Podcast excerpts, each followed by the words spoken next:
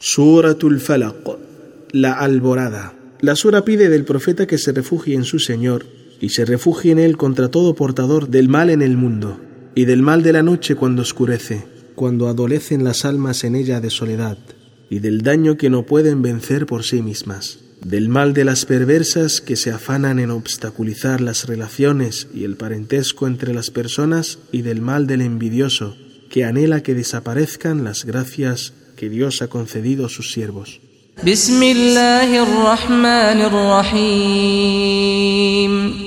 En el nombre de Dios, el clemente, el misericordioso. Di, me refugio en el Señor de la alborada, cuando desaparece la noche. Del mal de todo aquel que genera el mal en la creación, que no puede repeler más que el soberano que domina todas las criaturas.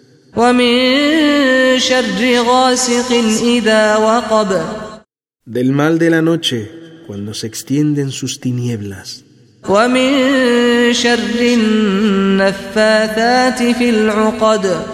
Del mal de quien se afana entre la gente por corromper